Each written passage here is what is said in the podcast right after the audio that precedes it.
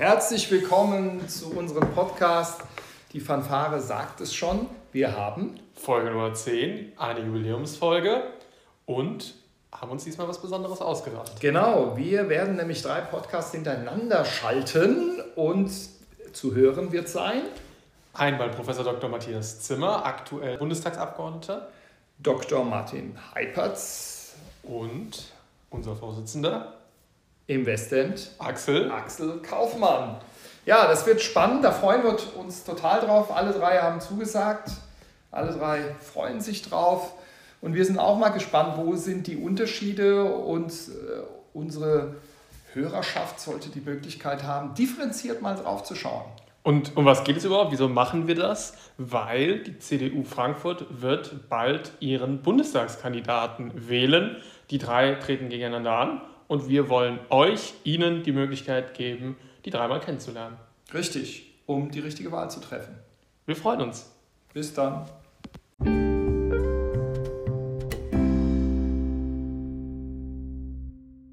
Herzlich willkommen zur zehnten Folge des CDU-Podcasts. Hier ist wieder Konstantin mit K und Konstantin mit C und diesmal mit einem ganz besonderen Gast. Aber wir warum haben wir diesen Gast heute? Stimmt, ja. Weil wir haben heute die Jubiläumsfolge zum zehnten Mal und wen könnten wir uns besser vorstellen, einzuladen als unseren Abgeordneten? Herrn Professor Zimmer. Hallo, guten Tag. Guten Tag, freue mich. Freut mich, dass Sie äh, Zeit haben. Ich würde gleich mit der ersten Frage einsteigen, äh, ganz allgemein. Wieso haben Sie sich eigentlich dazu entschieden, in die Politik zu gehen oder Bundestagsabgeordneter zu werden? Es ist keine bewusste Entscheidung, die ich irgendwann mal getroffen hätte und habe gesagt, ich will jetzt Politiker werden. Es gab mal einen, der das gemacht hat, aber das spielte bei mir nicht eine Rolle, sondern wir sind vor knapp 20 Jahren nach Frankfurt gekommen und ich habe damals gesagt, wir lassen uns jetzt hier auf Dauer nieder, dann ist es vielleicht auch klug, sich äh, politisch zu engagieren, sich für das Umfeld zu engagieren. Und so kam eins zum anderen. Und dann hat sich wenige Jahre später die Möglichkeit äh, ergeben, für den Deutschen Bundestag zu kandidieren. Ich habe damals auch nicht geglaubt, dass das klappt, weil äh, die vorherigen Versuche äh, sind da gescheitert in 2002 und 2005 in dem Wahlkreis und 2009 haben wir es dann überraschend gewonnen und von einem Tag auf den anderen war ich im Deutschen Bundestag. Ähm, das war also auch in den ersten Wochen noch für mich eine völlig überraschende Erfahrung, weil ich natürlich vorher auch immer gerne von denen da oben gesprochen habe und dann zur Kenntnis nehmen musste, wenn jetzt von denen da oben gesprochen wird, dann bist du gemeint. Und das war schon etwas, äh, schon eine deutliche Umstellung von äh, den Lebensumständen und auch eine deutliche Umstellung dann auch der Lebensperspektive. Wie ist das denn eigentlich? Also Sie haben ja zwei Wettbewerber jetzt hier, die auch drängen in den Bundestag. Wenn man da zum ersten Mal die ersten zwei, drei Wochen in, in Berlin ist, ist das, äh, was ist das für ein, für ein Gefühl? Ist man da ein bisschen scheu? Ähm, muss man da erst mal anknüpfen? an jemanden, den man kennt, vielleicht der kommt aus der Mosel oder wie stellt man sich das vor? Ja, also ich, das Erste, was man macht, sind so die, die Notwendigkeiten des Alltags zu organisieren. Man braucht irgendwie eine Wohnung, eine Unterkunft.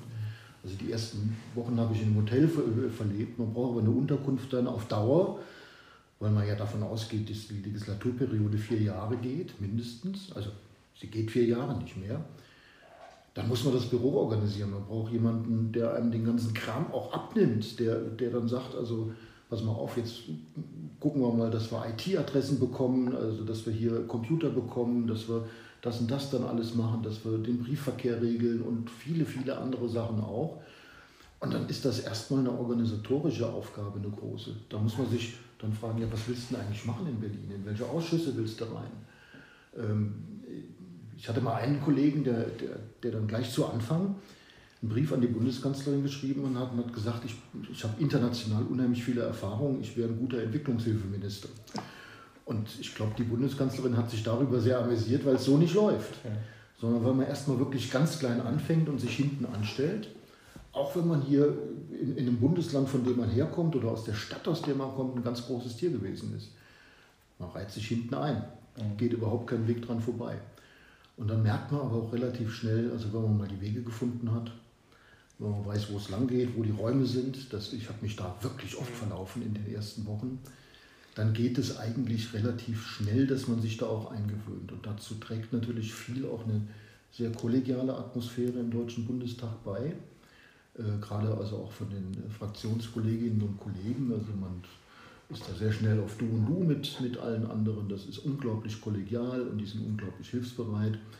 Und äh, dann hat man so nach einem halben Jahr schon das Gefühl, naja, jetzt äh, weiß man in etwa, wie der Hase läuft. Wie knüpft man Kontakte?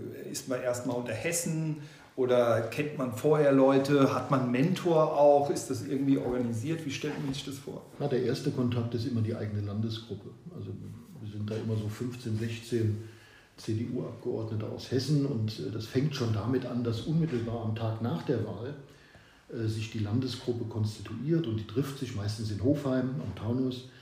Äh, da trifft man sich dann, kommt dann zusammen. Teilweise kennt man die Leute schon, teilweise lernt man sich da erst neu kennen. Der Ministerpräsident ist dann da, der CDU hessische Landesvorsitzende. Manfred Penz ist dann da oder früher Peter Beuth.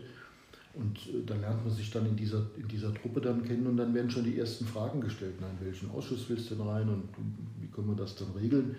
Weil die Chefs der Landesgruppen, das sind diejenigen, die äh, mit den anderen Chefs der Landesgruppen dann auch verhandeln. Wer geht in welche Ausschüsse rein, wer wird wo Sprecher, wer wird Obmann, äh, wer wird Ausschussvorsitzender. Das wird in dieser, äh, in dieser Gruppe der, der 16 Landesvorsitzenden verhandelt. Und deswegen heißt diese Truppe auch die Teppichhändlerrunde, weil es dort wirklich zugeht wie auf dem Bazar. Du gibst mir was, ich gebe dir was und dann hin und her. Ähm, aber das gab zumindest zu Anfang in der Frage überhaupt keine Probleme, weil ich war der Einzige, der nach Arbeit und Soziales wollte. Da hat sich sonst keiner nachgedrängt. Äh, es drängen sich immer viele danach, in den Bereich Wirtschaft zu gehen, weil das ist, da gibt es die schönen Empfänger auch natürlich. Und es drängen sich viele danach äh, in den Bereich, im Bereich Sport im Übrigen auch. Das also da gibt es tolle Reisen, aber äh, und natürlich dann die, die, die renommierten Ausschüsse, der Haushaltsausschuss. Also unglaublich, also da kommt man erst nach langer parlamentarischer Erfahrung überhaupt hin und natürlich auch der Auswärtige Ausschuss. Das ist auch so eine, so eine eigene Königsklasse, aber ich wollte immer in den Ausschuss Arbeit und Soziales, äh, weil dort am meisten Geld bewegt wird und dort am meisten eigentlich auch gemacht wird für den Zusammenhalt der Gesellschaft. Wer war denn Ihr erster Nachbar äh, im Parlament? Erinnert sich noch? Also es gibt ja im Plenum selbst gibt es keine festen Sitze. Ah, okay. ähm, da, da, gibt es vorne in den ersten drei Reihen gibt es, gibt es da so Namensschildchen drauf und das gilt aber auch nur, wenn der Bundestag voll besetzt ist. Mhm. Ansonsten gilt für die Plenarsitzung das sogenannte Mallorca-Prinzip. Sie kennen das? Nein. First come, first serve. Ja klar, also die, Liege, die Liegeplätze werden so, dadurch okay. reserviert, dass man da ein Handtuch hinlegt. Wer zuerst kommt und legt da sein Zeug hin, der sitzt dann eben da. Okay. Wie lange ähm, brauchten Sie, um das rauszufinden? Das lernt man relativ schnell. Also spätestens, wenn, wenn dann die Oma angerufen hat und hat gesagt, ich habe dich im Fernsehen gesehen, ganz vorne. Da weiß man, ganz vorne ist ein guter Platz und dann sollte man vielleicht auch hin. Äh, aber Spaß beiseite. Also im Plenum nicht. Äh, im, äh, in der Fraktion gibt es feste, gibt's feste Sitzordnungen. Und da war mein erster Sitznachbar der Franz Josef Jung. Und das war mhm. natürlich ein großes Glück mhm. weil der Franz Josef Jung äh, natürlich eine große Erfahrung hatte, ähm, war damals äh, vorübergehend Landesgruppenchef und ist dann ja Minister geworden, nochmal für Arbeit und Soziales, allerdings nur für wenige Tage. Aber Franz Josef Jung war ein, ein, ein, ein toller Kollege, der also auch den jüngeren Kollegen nicht nur sehr viel gegönnt hat, sondern sie auch sehr unterstützt und beraten hat. Klasse Typ. Wie kam das Thema Menschenrechte eigentlich bei Ihnen auf? Naja, ich bin ja von der Ausbildung her ähm, jemand, der im Bereich internationale Politik zu Hause ist und habe mich an der, ähm, habe nach meiner Promotion mich habilitiert, auch in Köln zum, im, im, Bereich internationale Politik, politische Philosophie und da spielen Menschenrechte natürlich eine Rolle. Und das Thema Menschenrechte äh, ist damals sozusagen an mich herangekommen im Zuge des Ausscheidens von Erika Steinbach aus der Fraktion. Da wurde noch jemand gesucht, der das Thema Menschenrechte betreut, weil sie schied dann auch als Fraktionsmitglied aus sozusagen dem Deputat aus. Und äh, man wollte jemanden haben, der dann äh, das Thema Menschenrechte noch mit bearbeitet. Und das fand ich interessant und spannend. Zumal der Michael Brandt, der Abgeordnete von Fulda, da eben auch mit dabei gewesen ist. Und dann bot sich das einfach auch an, dann zu sagen, also da mache ich jetzt auch mal mit, äh, weil das für mich ein ganz spannendes Thema gewesen ist und auch ein Thema, ähm, das sehr viele Schnittpunkte auch zu dem Thema Arbeit und Soziales hat, was die internationalen Bereiche angeht. Also jetzt nur mal als ein Beispiel herausgegriffen, das Lieferkettengesetz, mhm. Äh, über das wir beraten. Äh, das hat zwei Aspekte. Das hat einen Aspekt, der in, in den Bereich Arbeit und Soziales gehört, aber es ist auch ein urmenschenrechtliches Thema, weil es auf einem UN-Beschluss beruht und für alle Staaten im Grunde genommen gleich verbindlich ist. Und die Anknüpfungspunkte fand ich spannend, also sozusagen die Arbeit von Arbeit und Soziales dann auch in das Internationale zu verlagern. Und deswegen fand ich Menschenrechte eigentlich eine logische Wahl. In welchem Ausschuss haben Sie mehr Spaß? Ähm, eigentlich, eigentlich in dem Ausschuss äh, Arbeit und Soziales und zwar aus einem ganz einfachen Grund. Äh, der Ausschuss Menschenrechte hat wenig Redezeit im Plenum. Also wir haben, die Arbeit ist da eine völlig andere. Wir machen keine Gesetze. Ähm, das Einzige, was wir dem Ausschuss Menschenrechte machen, wir lassen uns über Situationen in bestimmten Ländern dann beraten. Wir haben vielleicht auch Anträge, die wir äh, die wir beraten, verabschieden. Wir haben individuell dann vielleicht auch Fälle, die wir betreuen. Ähm, äh, beispielsweise Parlamentarier schützen Parlamentarier ist so ein, so ein Programm. Ähm, aber in dem Ausschuss Arbeit und Soziales sind wir fast jede Woche irgendwie auch im Plenum vertreten, haben Rede, Redezeit, haben Tagesordnungspunkte, haben Gesetze, die wir da verabschieden und vieles andere auch. Also wir sind da sozusagen in, in, in dem Bereich sehr viel präsenter und sehr viel sichtbarer.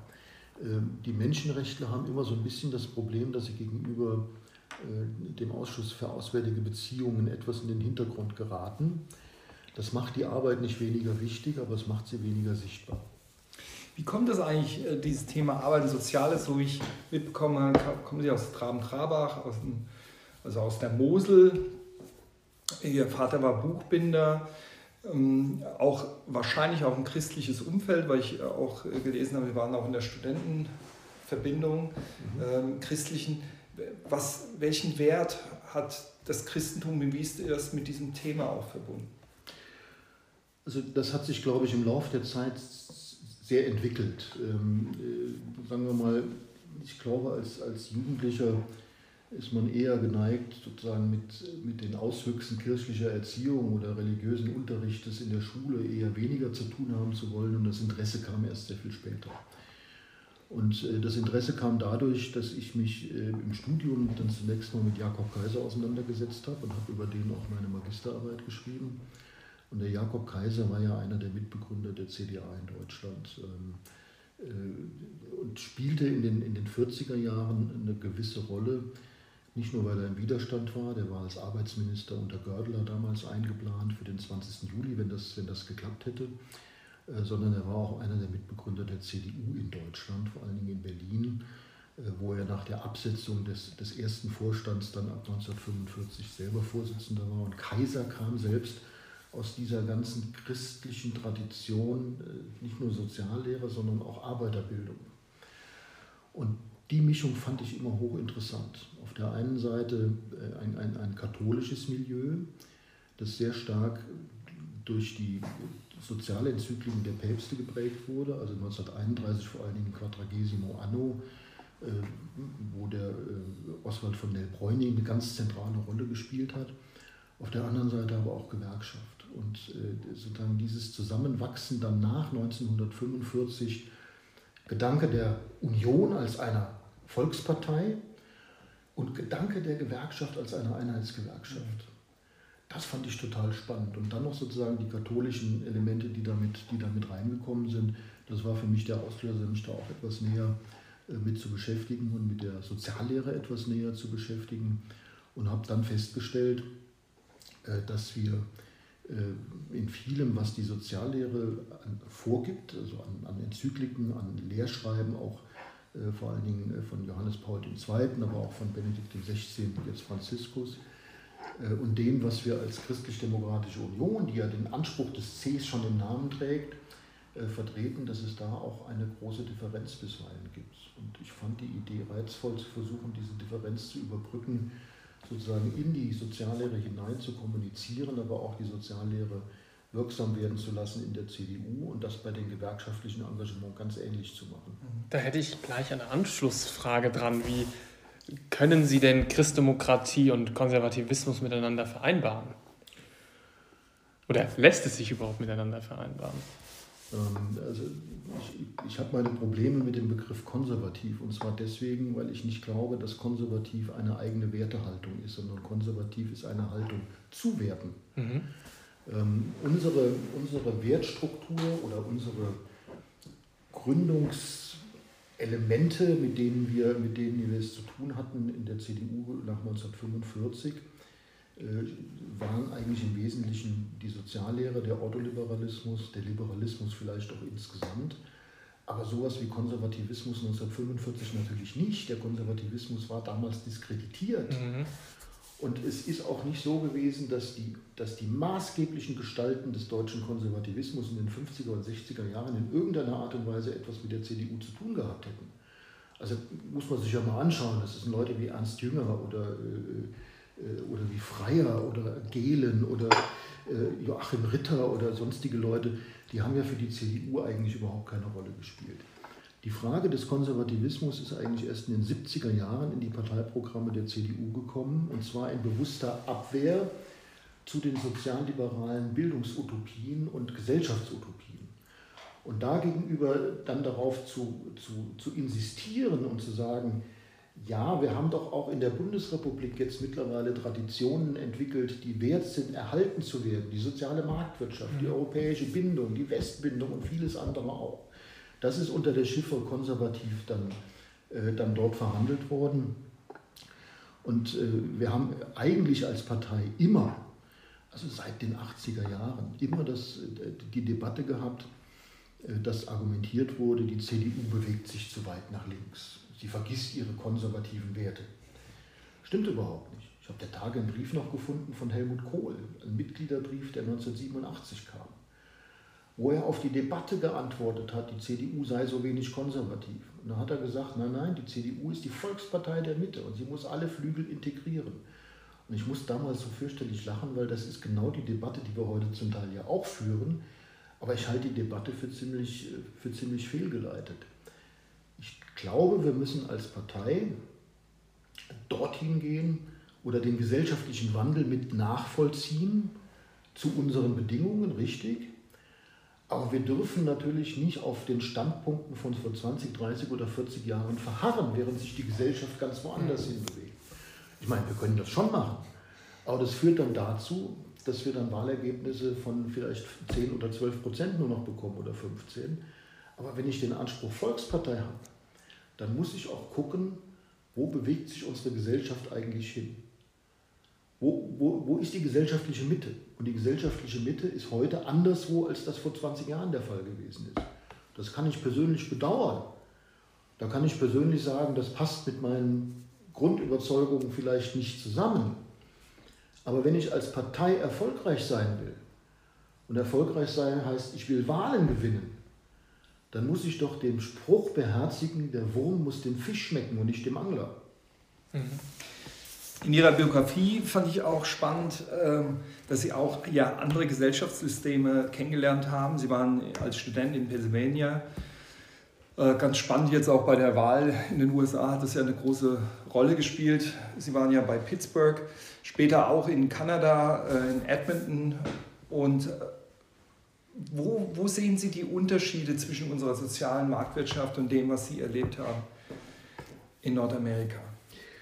Ich habe mich das lange gefragt und äh, es, also es, gibt, es gibt ein Büchlein von Werner Sombart aus dem Jahre 1902. Und der Sombart hat sich die Frage gestellt, warum gibt es in den USA keinen Sozialismus? Das war, was ich mich auch gefragt habe. Also die, die ganze zugrunde liegende Denke, dass der Staat eben Fürsorgeaufgaben beispielsweise hat, die fehlt in den USA völlig. In Kanada weniger. Da gibt es das durchaus.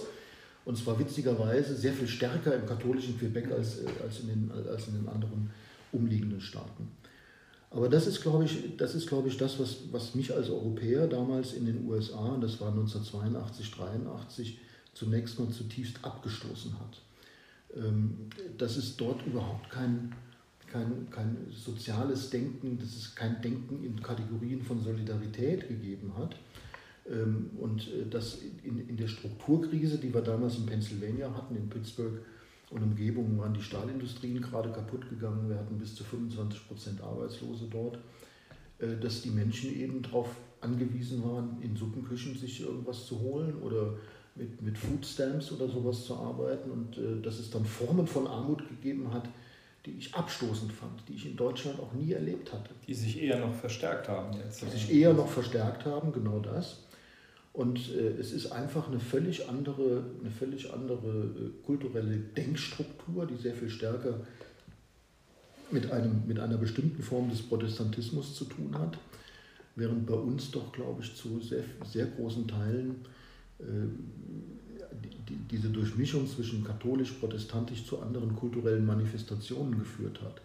Im Übrigen in Deutschland eben auch mit, mit einer Tradition des Polizeistaates mit EY, also die gute Polizei, die gute Verwaltung war damit gemeint, äh, die, die sozusagen fürsorgerische Funktionen auch für die Bevölkerung mit, mit wahrgenommen hat. Und diese Tradition gab es äh, in, in den USA mit dem, mit dem ungebremsten Individualismus eigentlich überhaupt nicht. Und äh, für mich ist dann auch relativ klar gewesen, ein System wie den USA würde in Deutschland vermutlich nicht passen. Ich will das auch hier nicht haben sondern ich halte sehr viel davon, einen gesellschaftlichen Zusammenhalt zu organisieren. Ich halte sehr viel davon, äh, das äh, Prinzip von Solidarität ernst zu nehmen. Ich halte auch sehr viel davon, über den Begriff des Gemeinwohls zu reden. All das sind Dinge, die in den USA keine Rolle spielen. Was ich interessant finde, als ich in Ihre Biografie gegangen bin, da bin ich über etwas gestolpert.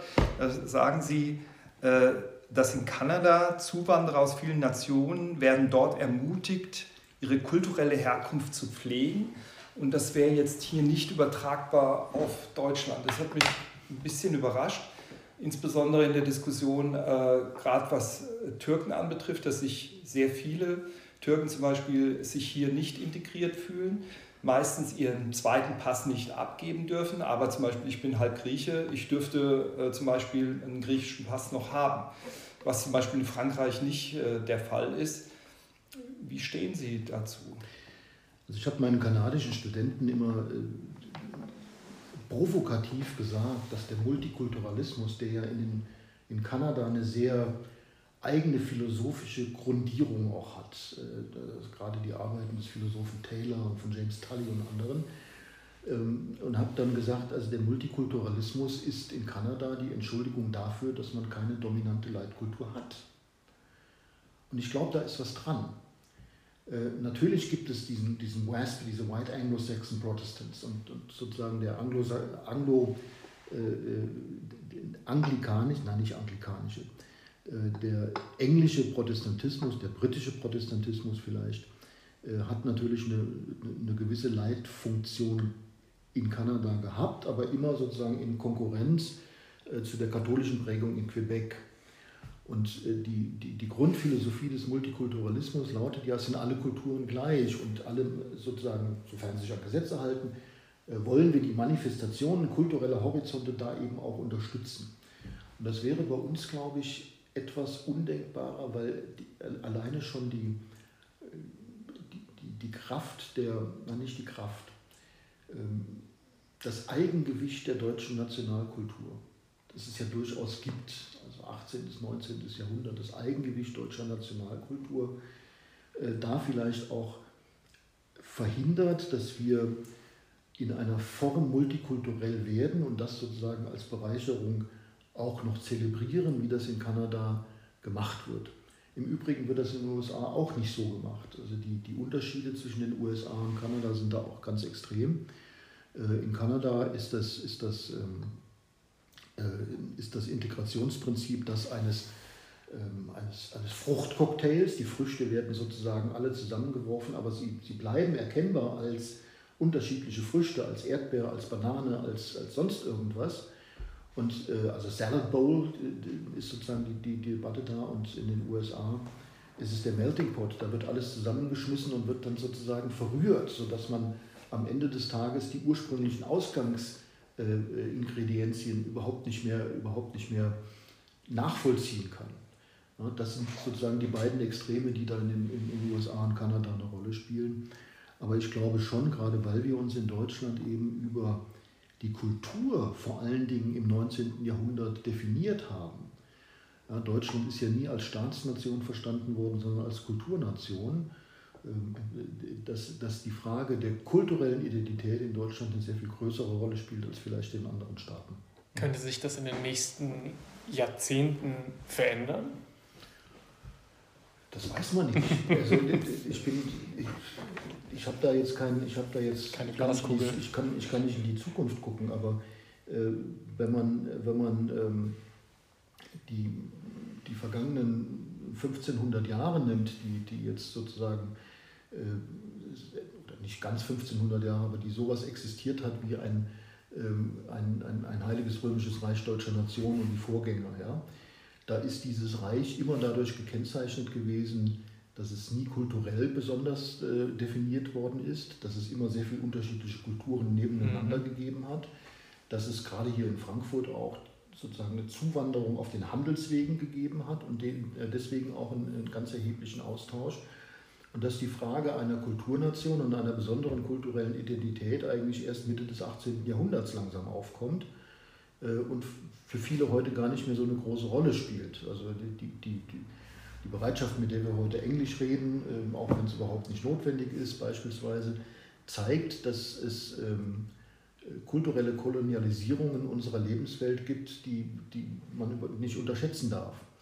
Und die vermutlich auch dazu führen, dass wir über deutsche Kultur in 100 Jahren anders reden werden, als wir das heute tun. Sie haben ja in der, ähm, auch biografisch äh, angefangen in der Konrad-Adenauer-Stiftung. Und wie ich gelesen habe, haben Sie mit Bernhard Vogel zusammengearbeitet. Wie hat er Sie geprägt? Wie war die Zusammenarbeit? Also der, der Vogel war für mich ein außergewöhnlicher Politiker oder ist es eigentlich noch. Ähm, der war damals gerade zwei, drei Jahre nicht mehr Ministerpräsident in Rheinland-Pfalz. Äh, mich hatte der gewissermaßen da auch lange begleitet, weil ähm, äh, der war, 19, der war in den 70er Jahren äh, war er Kultusminister und ist dann als Nachfolger von Helmut Kohl auch Ministerpräsident geworden. Ähm, und, und, irgendwie gehörte Bernhard Vogel immer irgendwie so dazu. Ne? Mainzer Studienstufe, äh, dieses Konstrukt, dem ich die Tatsache verdanke, dass ich überhaupt Abitur gemacht hätte, denn das klassische Abitur hätte ich wahrscheinlich überhaupt nicht geschafft. Äh, Mainzer Studienstufe ist so eine Sache gewesen, die Vogel mit auf den Weg gebracht hat. Also ich war da damals sehr gespannt und ähm, ich hat, hatte das Glück, äh, dann auch äh, nicht nur im Forschungsinstitut zu sitzen, da war ich in dem Bereich deutschen Europapolitik unterwegs, sondern wir hatten uns gut verstanden und er hat immer dann, wenn sein Büroleiter in Urlaub war oder war krank oder was auch immer, hat er mich hochgeholt und ich habe dann seinen Büroleiter vertreten und dann eben auch eine sehr enge Zusammenarbeit mit ihm gehabt, auch in Deutschland rumgereist und Veranstaltungen mit ihm äh, besucht und vieles andere auch. Bei dem Vogel äh, präsentierte sich eine, eine Festigkeit in Grundfragen mit einer pragmatischen Flexibilität in der Politik also auch aus einem sehr katholischen Milieu heraus ist das, ist das bei ihm erfolgt. Und auch mit, einer sehr, sehr, mit einem sehr feinen Gespür für das, was man in der Politik macht und was man nicht macht. Also will nur ein Beispiel, will nur ein Beispiel mal nennen. Er hatte äh, mal, äh, als er in der Adenauer Stiftung da der Vorsitzende war, sollte er einen Termin in Mecklenburg vor, äh, wahrnehmen von, von Bonn aus, das ja relativ weit ist. Und der damalige General Schönbohm hat gesagt, hören Sie zu, ich muss da sowieso mit dem Flugzeug hin, ich kann Sie da mitnehmen. Und dann hat er gesagt, nee, das ist eine parteipolitische Veranstaltung, ich darf das nicht. Ich darf nicht mit Ihnen, dann, danke für das Angebot, aber äh, das ist eine unzulässige Vermischung von Parteiarbeit und der Arbeit für den Staat und für das Gemeinwesen. Und diese Trennung hat er unglaublich ernst genommen und manchmal wünsch, wünschte ich, dass dieses Bewusstsein heute noch so lebendig wäre bei dem einen oder anderen, wie es bei Bernhard Vogel der Fall war. Wie ich auch gelesen habe, in der Zeit waren Sie im Erziehungsurlaub. Das ist ja eher ungewöhnlich. Wie kam das dazu? War das Ihr Einfall oder äh, hat sich da was ergeben gehabt? Das ist ja ein sehr moderner Gedanke. Ich glaube in den 80er Jahren oder wann? Nee, das war Anfang der, das war 1992. 92. Also äh, es ist es ist ja 1992, äh, Anfang 92, die Möglichkeit des, des dreijährigen Erziehungsurlaubs mit Rückkehrrecht eingeführt worden und es gab dann so die ersten Monate, gab es dann auch, auch, auch gewisse Geldzahlungen, die dann als Erziehungsgeld gewissermaßen die Familienkasse dann aufgefrischt haben. Das war damals einfach eine ganz, eine ganz banale Überlegung. Meine Frau hat mehr Geld verdient und äh, dann war die, war die Frage völlig klar, dass sie nicht nach Bonn zieht zu mir, sondern ich nach Kassel ziehe zu ihr und äh, äh, dann eben Erziehungsurlaub nehme. Und wir wussten damals auch nicht, wie es weitergeht, sondern haben erstmal gesagt, wir machen das erstmal und irgendwas wird sich dann schon ergeben und das hat sich dann auch ergeben. Mhm. Aber ich habe es eigentlich, eigentlich nicht bereut, es war eine witzige Zeit.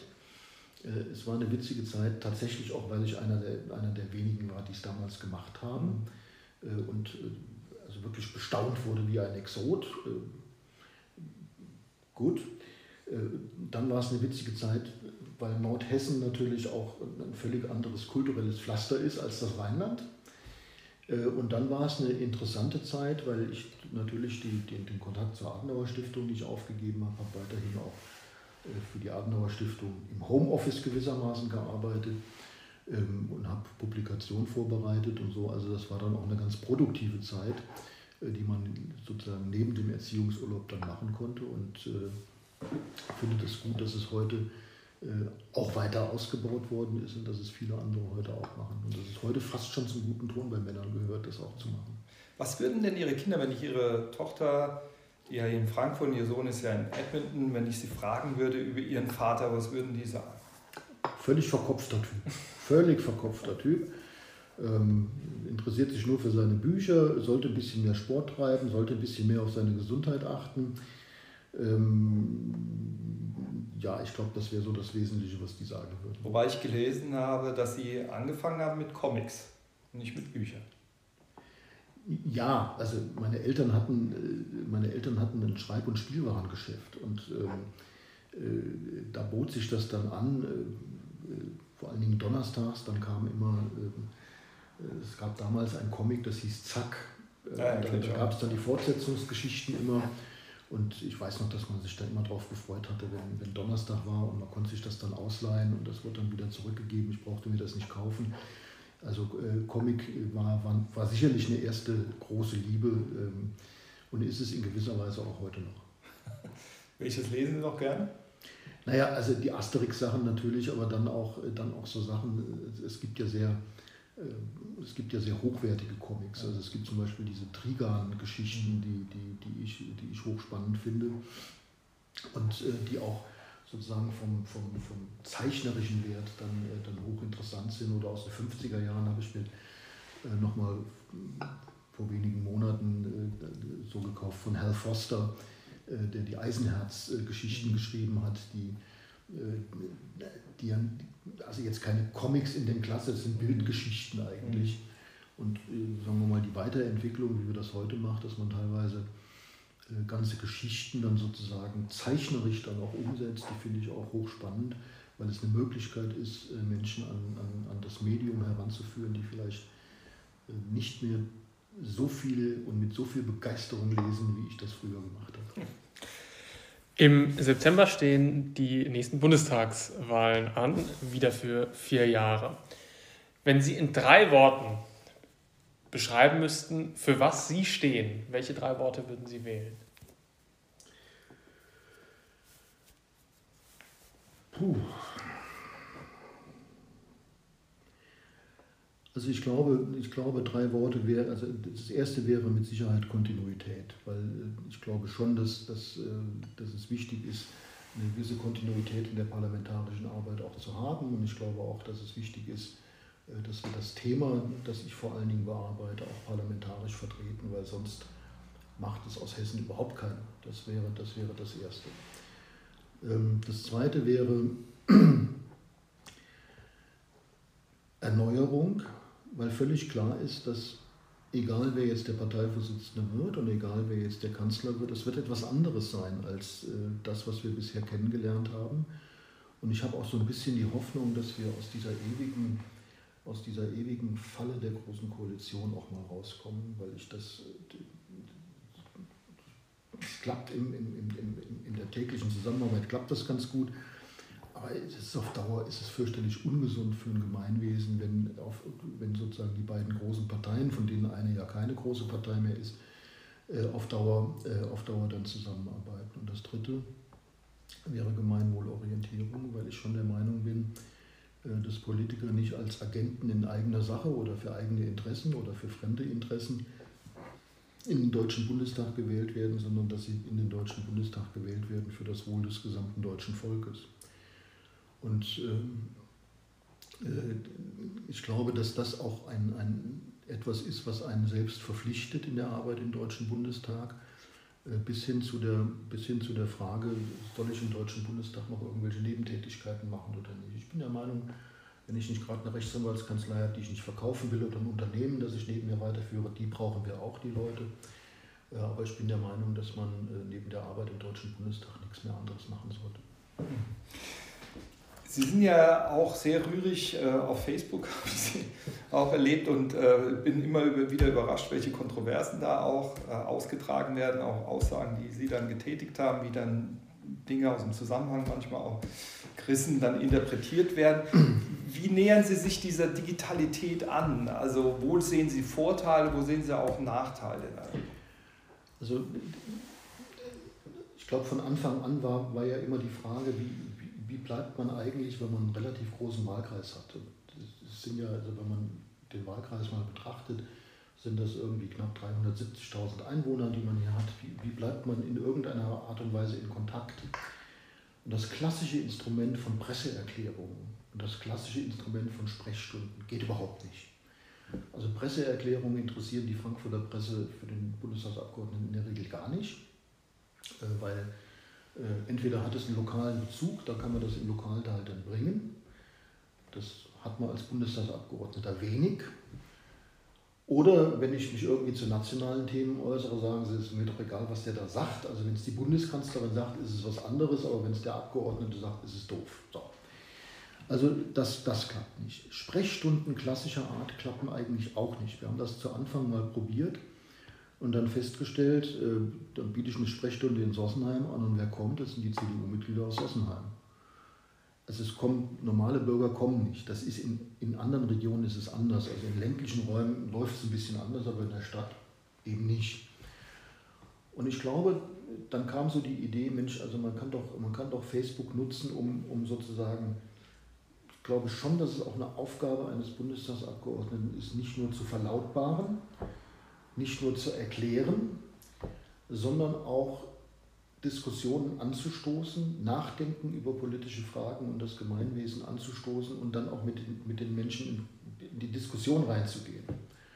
Und das ist genau das, wozu ich Facebook dann auch nutze und zum Teil auch nutzen kann äh, zu meinem eigenen Vorteil. Also es gibt häufiger auch Einträge, in denen ich dann einfach gesagt habe, ich habe das und das Problem, wie, wie wird denn das von der Schwarmintelligenz von Facebook gesehen? Und da gibt es wirklich wunderbare Beiträge, wo man dann merkt, also Facebook hat eine Tendenz, dass sich Leute entzivilisieren, aber es hat eben auch das Potenzial, äh, dass Menschen vernünftig diskutieren und in, einer, in, in sozusagen einer, einer Schwarmintelligenz äh, dann Argumente vortragen, auf die man selbst gar nicht gekommen wäre. Also ich habe da an der Stelle auch sehr viel darüber gelernt.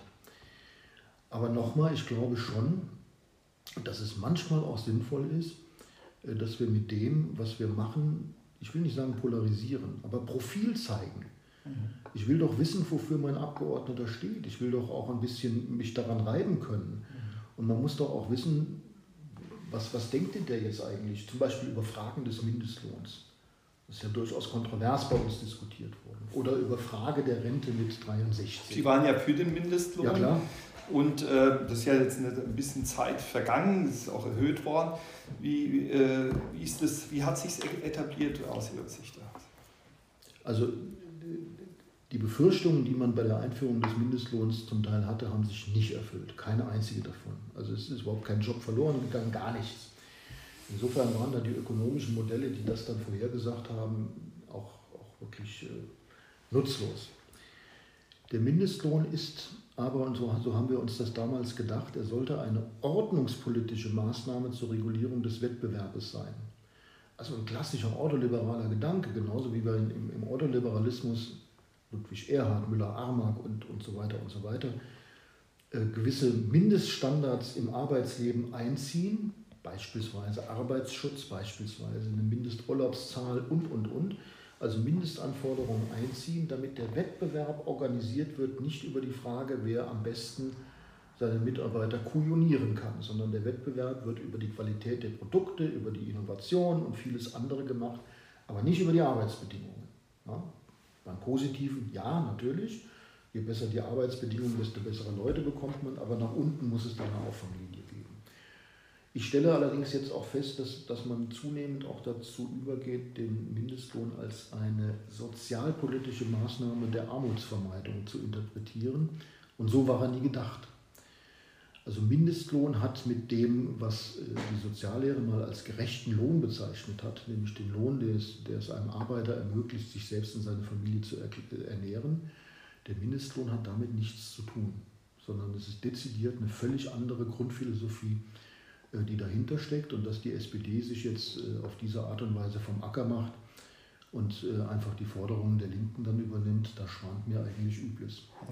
Welche konkreten Ziele würden Sie in der nächsten Legislaturperiode verfolgen, sofern Sie erneut in den Bundestag einziehen? Also ich würde natürlich nach wie vor in dem Bereich Arbeit und Soziales weiterhin bleiben. Und ich fände interessant, mich mit, äh, mit zwei Dingen zu beschäftigen. Das eine ist der Wandel der Arbeitswelt und die Frage, wie wir in, in den nächsten zehn Jahren arbeiten, weil wir sozusagen durch, durch Digitalisierung äh, vermutlich europaweit bis zu 8 Millionen Arbeitsplätze verlieren. Die werden dann aber wieder ersetzt und es kommen dann neue. Das ist zumindest die Prognose von Klaus Schwab. Und ich finde dann spannend, sich mal zu überlegen, was, was, was sind eigentlich die Arbeitsbedingungen, denen wir, jetzt, äh, denen wir jetzt entgegensehen und wie müssen sie reguliert werden. Wir sehen jetzt durch die Corona-Krise beispielsweise eine Vermehrung von Homeoffice und dann stellt sich ja sehr schnell schon die Frage, was für regulatorische Bedingungen brauche ich eigentlich, um Homeoffice zu machen. Also mal angefangen damit, wie ist das, wie ist das wenn ich einen Heimarbeitsplatz habe? Muss der separat sein von der, von der restlichen Wohnung? Müssen die Stühle gewisse ergonomische DIN-Normen erfüllen? Müssen die Bildschirme auf eine besondere Art und Weise geschützt werden? Wie sieht, sieht das mit der Versicherung aus? Also wenn ich von meinem Arbeitszimmer dann mal äh, zu meinem Kühlschrank gehe und äh, gleite dann dabei aus und verletze mich, ist das ein Arbeitsunfall. Also das sind, das sind Dinge, die jetzt ganz neu auf uns zukommen und ich glaube, die, die müssen regulatorisch in irgendeiner Art und Weise geregelt werden. Und der zweite Bereich, der mich persönlich interessiert, wo auch eine Enquete-Kommission dazu gearbeitet hat, ist der gesamte Bereich der künstlichen Intelligenz und die Revolutionierung der Arbeitswelt durch die künstliche Intelligenz da werden wir, glaube ich, auch eine ganze Menge Dinge äh, vor die Brust bekommen, die, die wir gesetzgeberisch dann regeln müssen. Die Chance, die, die wir haben, ist, äh, dass wir vielleicht in 10, 15 Jahren eine Arbeitswelt haben, die mit der heutigen überhaupt nicht mehr vergleichbar ist, in der vielleicht sogar weniger Stunden gearbeitet werden, andere Produktivität dann vielleicht herrscht. Vor allen Dingen bei Bürojobs, bei den klassischen mechanischen Jobs ist das sicherlich nicht der Fall. Und dann wird die Frage vielleicht hoffentlich bestehen, äh, wie wir mit, mit dem, was wir dann sozusagen an, an, an, an zusätzlicher Freiheit gewonnen haben und Freizeit gewonnen haben, äh, wie wir damit umgehen. Das wären für mich die, die beiden wichtigsten Sachen, um die ich mich dann kümmern würde oder gerne weiterverfolgen würde. Ein dritter Punkt vielleicht auch noch, das haben wir noch nicht abschließend entschieden und das, glaube ich, drängt dann auch, ist die gesamte Frage der Alterssicherung in den, in den nächsten 30, 40 Jahren. Äh, weil die Rentenkommission, die wir da einberufen hatten, die hat äh, Vorschläge vorgelegt, die äh, gewisse Anhaltspunkte angeben, wohin es laufen könnte. Aber wir müssen in der nächsten Legislaturperiode die entsprechenden Beschlüsse dazu fassen. Und das wird, glaube ich, nochmal ein ganz harter Ritt, weil die Frage, wie wir vor allem die gesetzliche Rente nachhaltig sichern, eines der ganz großen sozialpolitischen Herausforderungen in den nächsten Jahren sein wird. Diesmal haben sich ja zwei zusätzliche Kandidaten aufgestellt. Letztes Mal war ja auch ein äh, Kollege, der äh, gegen Sie angetreten ist. Waren Sie da überrascht? Äh, sind Sie da überrascht worden oder, oder haben Sie damit gerechnet? Wie? Na, es ist, glaube ich, immer klug, wenn man damit rechnet, dass, es sowas, dass sowas kommen kann. Der eine hatte mir schon vor mehr als einem Jahr gesagt, dass er aller Voraussicht nach äh, dann antreten wird. Ähm, ich habe gehört, er hat dann mittlerweile in anderen äh, Wahlkreisen sich auch umgehört, ob er da vielleicht antreten könnte. Die Auswahl ist dann am Ende des Tages auf den Wahlkreis hier gefallen. Das ist auch völlig in Ordnung. Also Herr Heipertz. ja, ja. Man muss die Dinge nehmen, wie sie, wie sie kommen. Und die Tatsache, dass sich der Vorsitzende des Westends noch bewirbt, ist auch völlig in Ordnung. Der ist ja hier aus dem Wahlkreis macht als Ortsvorsteher da auch, auch eine, eine prima Arbeit. Und das finde ich völlig legitim, äh, sich dann auch zu bewerben, weil ich glaube schon, dass ein Bundestagsmandat auch immer wieder von der Erneuerung lebt, gerade aus der kommunalen Familie heraus. Äh, nur hätte ich jetzt gesagt, Axel, wenn du noch vier Jahre warten kannst, ist in Ordnung. äh, dann, ich, dann bin, ich, bin ich sozusagen altersmäßig schon über den, über den Berg, aber es ist halt so, wie es ist. Wir hatten das in, in, äh, bei der Frau Steinbach zum Teil auch, dass es da Gegenkandidat, äh, Kandidaturen gegeben hat. Das ist, glaube ich, eine demokratische Normalität. Mhm. Wenn, wenn wir auf den äh, Wahlkampf gucken, das ist ja auch so, wenn man, wenn man Wettbewerber hat, dann, dann, dann ist das eine besondere Herausforderung. Was, was unterscheidet das, als wenn man gar keinen äh, Gegenkandidaten ist? Ist man da fokussierter? Ist man da nochmal ähm, klareren Aussagen? Was, was, was unterscheidet das jetzt? Naja, also es ist ja immer die Frage nach dem Alleinstellungsmerkmal. Und äh, ich glaube, ich glaube in dem, innerhalb der Frankfurter CDU äh, habe ich mit dem Profil, das ich habe, Arbeit und Soziales, äh, äh schon ein Alleinstellungsmerkmal, äh, das auch über Frankfurt hinausgeht. Und insofern ähm, ist völlig klar, dass, äh, dass man sozusagen zunächst mal im innerparteilichen Wettbewerb das durchsetzen muss. Und dann ist die Frage natürlich auch zu beantworten, wird das von den Delegierten auch so gesehen? Also sind die Delegierten der Meinung, dass man, dass man einen, einen sozialpolitischen Flügel braucht oder sind sie der Meinung, dass das vielleicht äh, weniger der Fall ist? Ähm, und das Zweite wird dann natürlich sein, dass das finde ich dann teilweise in diesem Jahr sehr viel unübersichtlicher. Die Frage, wer dann äh, von den anderen Parteien aufgestellt wird. Die Grünen haben, haben jetzt eine Kandidatin aufgestellt, bei der SPD steht das ebenfalls noch aus. Äh, und darüber findet ja der eigentliche Wettbewerb statt. Und äh, man muss sich dann, glaube ich, in dem eigentlichen Wahlkampf, der sozusagen Richtung September dann geht, mit allen Kolleginnen und Kollegen und vor allen Dingen auch mit der ähm, mit, dem, mit der Wahlkreisnachbarin, der Bettina Wiesmann, sozusagen als Team präsentieren, das die Breite der Volkspartei CDU insgesamt dann widerspiegelt. Und ich glaube, das ist unsere große Chance, äh, weil die, ähm, die SPD das äh, sicherlich in, die, in der Form nicht kann. Die, die haben auch eine innerparteiliche Zerreißprobe vor sich, weil in beiden Wahlkreisen Kampfkandidaturen stattfinden werden.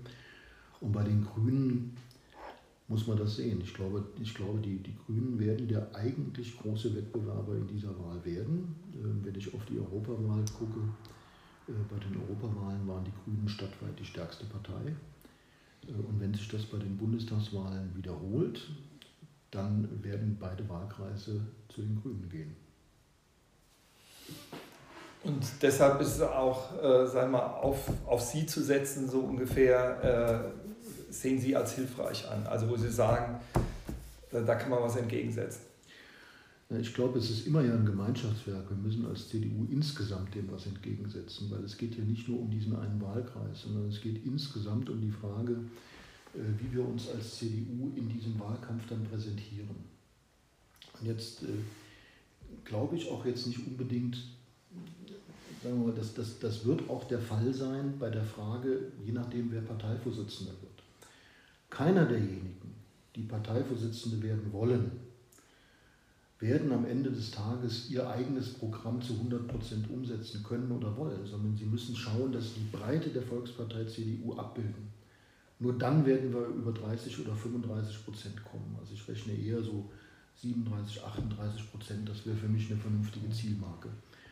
Aber das können wir nur dann, wenn wir äh, uns nicht innerparteilich zerfleischen, wenn Wirtschaftsflügel und Sozialflügel zusammenhalten, wenn Junge Union und Seniorenunion zusammenhalten, äh, wenn wir ein Bild der Geschlossenheit nach außen hin abgeben. Und ich hoffe, dass nach der Nominierung dieses Bild der Geschlossenheit dann auch da ist. Was ist eigentlich, äh, darf ich nochmal fragen, dieses Thema CDA und MIT als normales CDU-Mitglied? habe ich wirklich meine Schwierigkeiten immer wieder, dass es da innerhalb der CDU dann auch nochmal Flügel gibt. Also das fand ich, finde ich manchmal sogar ermüdend, zu sagen, ja, der ist ja immer MIT oder er ist CDA. Wie, wie macht man das dem Wähler klar dem, oder dem normalen CDU-Mitglied? Also ich glaube, es hat zunächst mal, es hat zunächst mal, wenn man, wenn man den größeren Zusammenhang betrachtet, ähm, sind es ja zwei Flügel, die auch sehr unterschiedliche inhaltliche Schwerpunkte haben. Also der ganze Bereich, äh, der ganze Bereich ähm, Gesundheit, Pflege, Arbeitsbeziehungen, Sozial, äh, Sozialbeziehungen und so, der, der, der wird nicht ausschließlich, aber mit einem gewissen Vorrang von der CDA behandelt. Der ganze Bereich Mittelstand, Förderung der Wirtschaft, Energie und diese ganzen Fragen werden vorrangig, aber nicht ausschließlich von der MIT behandelt. Dass es da auch sehr unterschiedliche Schwerpunkte gibt, ist auch klar. Also die äh, Beziehungen äh, die wir als CDAler zur, zur Gewerkschaft beispielsweise haben, sind mit Sicherheit andere als diejenigen, die Mittelstandsvereinigungsleute zur Gewerkschaft haben. Und umgekehrt zu den Arbeitgeberverbänden haben wir zwar auch Beziehungen, aber die sind anders, die sind anders geprägt. Und ich glaube, das ist die Breite der Volkspartei, die sich darin spiegelt. Und man tut, glaube ich, gut daran, wenn man sich in Erinnerung ruft, dass wir als CDU zwar eine Wirtschaftskompetenz immer zugeschrieben bekommen und die auch ohne Zweifel haben, aber dass ein Großteil unserer Wähler eben keine Selbstständigen sind, keine Mittelständler sind, sondern Angestellte, die abhängig beschäftigt sind, im Übrigen viele auch gewerkschaftlich gebunden und dass das ein großer Teil unseres Wählerpotenzials ist. Die müssen wir genauso abholen wie den Handwerker, wie den Selbstständigen, wie äh, dem Eigentümer einer, einer großen Rechtsanwaltsbude oder was auch immer. Also wir müssen schauen, dass das an, in beiden Seiten läuft. Nur zu der anderen Frage, die ich dahinter so ein bisschen vermute, warum wird das denn alles zwischen CDA und MIT so ein bisschen aufgeteilt? Also ich, ich will mal sagen, dass es, glaube ich, das glaube ich eine gewisse äh, Struktur, die stadtweit existiert für die Frage einer relativ gleichmäßigen Verteilung von kommunalpolitischen Mandaten immer sehr viel Sinn gemacht hat. Also man hat das früher in den 50er und 60er Jahren gemacht, indem man geguckt hat, dass Protestanten und Katholiken halbwegs gleich vertreten sind, dass sozusagen der Eindruck, die CDU seine rein katholische Partei so nicht zutrifft. Evangelischen Arbeitskreis haben wir ja noch bis heute, der so ein bisschen sozusagen davon lebt, dass äh, er ursprünglich in der CDU eine Minderheitenposition gewesen ist. Und ich glaube, die, die Frage Aufteilung äh, MIT hat hier eigentlich den Sinn, dass man sagt, wenn wir im Kommunalparlament äh, sozusagen stadtweit vertreten sein wollen, dann darf, dürfen die starken Verbände das nicht alleine bestimmen, sondern wir müssen ein Verfahren finden, das anhand anderer Strukturen dann vernünftige Listen aufstellt. Das ist das ist, wie ich das höre, sozusagen einer der, der, der, der Gründe gewesen, warum man diese Struktur gewählt hat, auch um innerparteiliche Auseinandersetzungen zu befrieden. Ob das heute noch alles so trägt, ob das heute alles noch so richtig ist, muss man sich fragen. Ich habe ja zu Anfang auch gesagt, äh, Parteien ändern sich eben auch, sie, sie verändern sich, sie reformieren sich, sie äh, machen gesellschaftlichen Wandel mit und ob die Frage, ja, Mittelstand CDA heute so bestimmt ist für unsere, für unsere Partei, weiß ich nicht. Ich glaube es eigentlich nicht. Inhaltlich zumindest nicht. Organisatorisch kann man sich darüber unterhalten. Sie haben bereits die Wahl des nächsten CDU-Bundesvorsitzenden angekündigt bzw. kurz angeschnitten. Natürlich darf die Frage nicht fehlen, wer soll es denn sein und warum gerade er? Also ich ich habe auch öffentlich erklärt, ich, ich werde Norbert Röttgen unterstützen, weil ich der Meinung bin, dass der Röttgen einer ist, der, ähm, äh, der in der Lage ist, also er hat, hat eine schneidende Intellektualität, was mir sowieso schon mal gut gefällt. Ähm, man muss da immer ein bisschen darauf achten, dass man sozusagen nicht über seine eigene Intellektualität dann auch fällt. Aber ich glaube, da hat er seine Lektion aus Nordrhein-Westfalen wirklich ganz hervorragend gelernt. Und ich glaube, der Norbert Röttgen ist in der Lage, nicht nur die unterschiedlichen Flügel der Partei zusammenzubinden, äh, sondern was im Moment, glaube ich, sehr für ihn spricht, ist die Tatsache, dass er sagt, ich traue mir zwar die Kanzlerschaft zu, aber ich muss es nicht machen, wenn es nicht geht. Also mit anderen Worten, wir, wir, sind, ja, wir sind ja dann in einer, so, in einer so engen Zeitspanne nach der Wahl eines Vorsitzenden, kommt dann relativ schnell die Frage, wer wird Kanzlerkandidat der Union. Und das für mich unerfreulichste Ergebnis wäre, äh, wenn, es, wenn sozusagen wir einen Parteivorsitzenden Laschet hätten oder Merz und der Söder sagt von, der Söder sagt dann, ihr werdet es halt nicht. Also die CSU macht da nicht mit. Das wird ein riesiges Problem. Und die Tatsache, dass Röttgen das offen gelassen hat, glaube ich, gibt eine ganze Menge pragmatischer Flexibilität. Der Laschet zum Beispiel kann das nicht offen lassen, weil der, der gibt seinen Vorsitz aus Nordrhein-Westfalen, den Ministerpräsidenten, nicht dafür ab, um dann nur Parteivorsitzender zu werden, sondern für den ist es alles oder nichts. Aber gerade dieses alles oder nichts kann uns eine ganze Menge Ärger bereiten. Könnte man daraus äh, vielleicht daraus interpretieren, ähm, dass Sie eine gewisse oder vielleicht auch hohe Chance sehen, dass der nächste Kanzlerkandidat CSUler wird?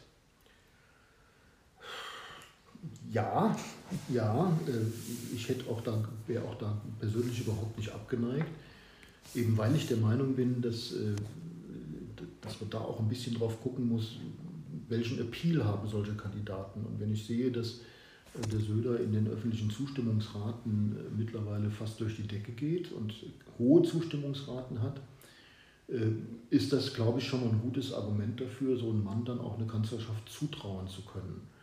Und Friedrich Merz hat es ja neulich gesagt, es gibt zwei Ministerpräsidenten, die per Definition sich für Kanzler eignen. Das ist der Ministerpräsident von Bayern und der von Nordrhein-Westfalen. Also warten wir es warten an der Stelle mal ab. Für den Söder hat es an anderer Stelle äh, hat es hohe Risiken, äh, in, in eine Kanzlerschaft hineinzugehen, aber das muss er mit sich selbst ausmachen als Cheflobbyist äh, von Frankfurt, mit Frau Wiesmann auch zusammen, was ist das Frankfurterische äh, dort?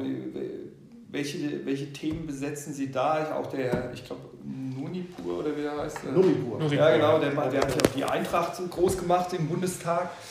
Ähm, was, was, was ist die Note, die Frankfurter Note? Wie finden wir die im Bundestag? Ganz selten, ganz selten. Also das muss man ja wirklich sagen, weil wir machen ja Gesetze jetzt nicht für Frankfurt. Gibt es manchmal auch, also wenn es um den Finanzplatz geht, dann spielt das eine gewisse Rolle.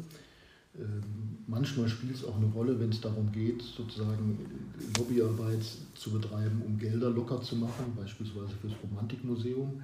Äh, ich kann mir vorstellen, das wird äh, nochmal ganz spannend, wenn es um die Paulskirche geht. Mhm. Da haben wir schon Gespräche geführt, um, um da zu sehen, wie es da weitergeht. Und wenn dann irgendwann mal äh, äh, Theater und Oper neu gebaut werden, dann äh, wird das sicherlich auch eine Frage sein, ob der Bund dann sich, ob der Bund sich dann massiv dann einbringt. Aber ich glaube, was, was, halt immer, was halt immer auch wichtig ist, dass wir als Frankfurter Abgeordnete die Perspektive von Großstädten einbringen. Weil die CDU neigt sehr dazu, ähm, Politik aus den ländlichen Räumen heraus zu begreifen und ähm, für die ländlichen Räume auch zu formulieren. Und wir fallen dann als Großstädte zum Teil ein bisschen hinten runter. Und ich habe sehr häufig auch, auch argumentiert, dass man in den Großstädten, und das, das ist also wirklich eine ganz ernste Sache, dass wenn wir die gesellschaftlichen Diskurse mitbestimmen wollen, dass wir das vor allen Dingen zuerst in den Großstädten machen müssen. Denn hier werden die gesellschaftlichen Diskurse geführt, die in den Jahren danach dann langsam in die ländlichen Räume auch durchsickern. Großstädte sind, sind, sind Laboratorien der Moderne. Also hier werden, hier werden neue Fragen verhandelt. Beispielsweise die Frage, also das hat, das hat mich eine Zeit lang beschäftigt, wie machen wir das denn mit der Gleichstellung von äh, Lesben und Schwulen, also mit, mit sozusagen der rechtlichen Gleichstellung von gleichgeschlechtlichen Paaren? Das ist natürlich hier in Frankfurt völlig anders verhandelt worden als in meinem Heimatdorf Traben-Drabach, von dem ich ursprünglich herkomme. Aber das spielt natürlich eine ganz erhebliche Rolle, weil wenn es hier verhandelt wird und entschieden wird, strahlt das auf die, auf die ganze Republik dann aus. Und insofern, glaube ich, haben wir da auch eine gewisse eine gewisse Vorbildfunktion als, als städtischer Abgeordnete, weil hier auch ähm, Fragen der Zukunft der Arbeitswelt, der zukünftigen Gestaltung des Sozialstaates und vieles, vieles andere in einer ganz anderen Weise diskutiert werden, und zwar in einer Weise, die für die gesamte Republik dann auch irgendwann mal wichtig sein wird. Und das ist, glaube ich, auch eine Aufgabe, die ein Bundestagsabgeordneter aus Frankfurt mit ins Parlament bringen muss. Ja, wir kommen zum Abschluss und haben uns mal wieder was äh, einfallen lassen. Äh, so ein paar Anfänge, wie auch die Maischberger das gerne macht. Sowas wie Politik ist und dann antworten Sie darauf. Politik ist für Sie die Gestaltung des Gemeinwohls. Frankfurt ist Heimat. Heimat bedeutet für mich Zugehörigkeit. Meine Lieblingskneipe in Frankfurt ist leider geschlossen. Wie heißt sie? sie kommen hier nicht mehr auf. ist eine kleine Kneipe im, äh, in Bornheim, das kann man Okay, alles gut. Am liebsten bin ich wo? Zu Hause. Hiptebach oder Driptebach? Bergen-Enkheim. Riesling oder Grauburgunder? Riesling. Schnitzel. Ja, da würde ich hier nochmal reingehen. Sie kommen ja aus der Mosel, äh, dann ist doch ein Fünf Frankfurter auch mal schön. Haben Sie mal ein gutes Weingut? Ich, ich mag den Molitor immer ganz gut. Haben Sie doch schon ja, das Beste. Also, Klar, natürlich. Danke, es hilft mir schon. Schnitzel oder Rippchen? Schnitzel. Mozart oder Bach? Wenn ich selber Klavier spiele, Bach. Und die arme Sau Beethoven, muss man ehrlich sagen. Wir sind Corona-Jahr. Die ganzen schönen Konzerte, die haben wir alle nicht erlebt. Vielen Dank, Herr Professor Zimmer. Vielen Dank. Es hat uns gut gefallen. Es war ein lebendiges und, und äh, interessantes Gespräch. Und das war's mal wieder. Konstantin mit K. Und Konstantin mit C. Bis zum nächsten Mal. Dankeschön.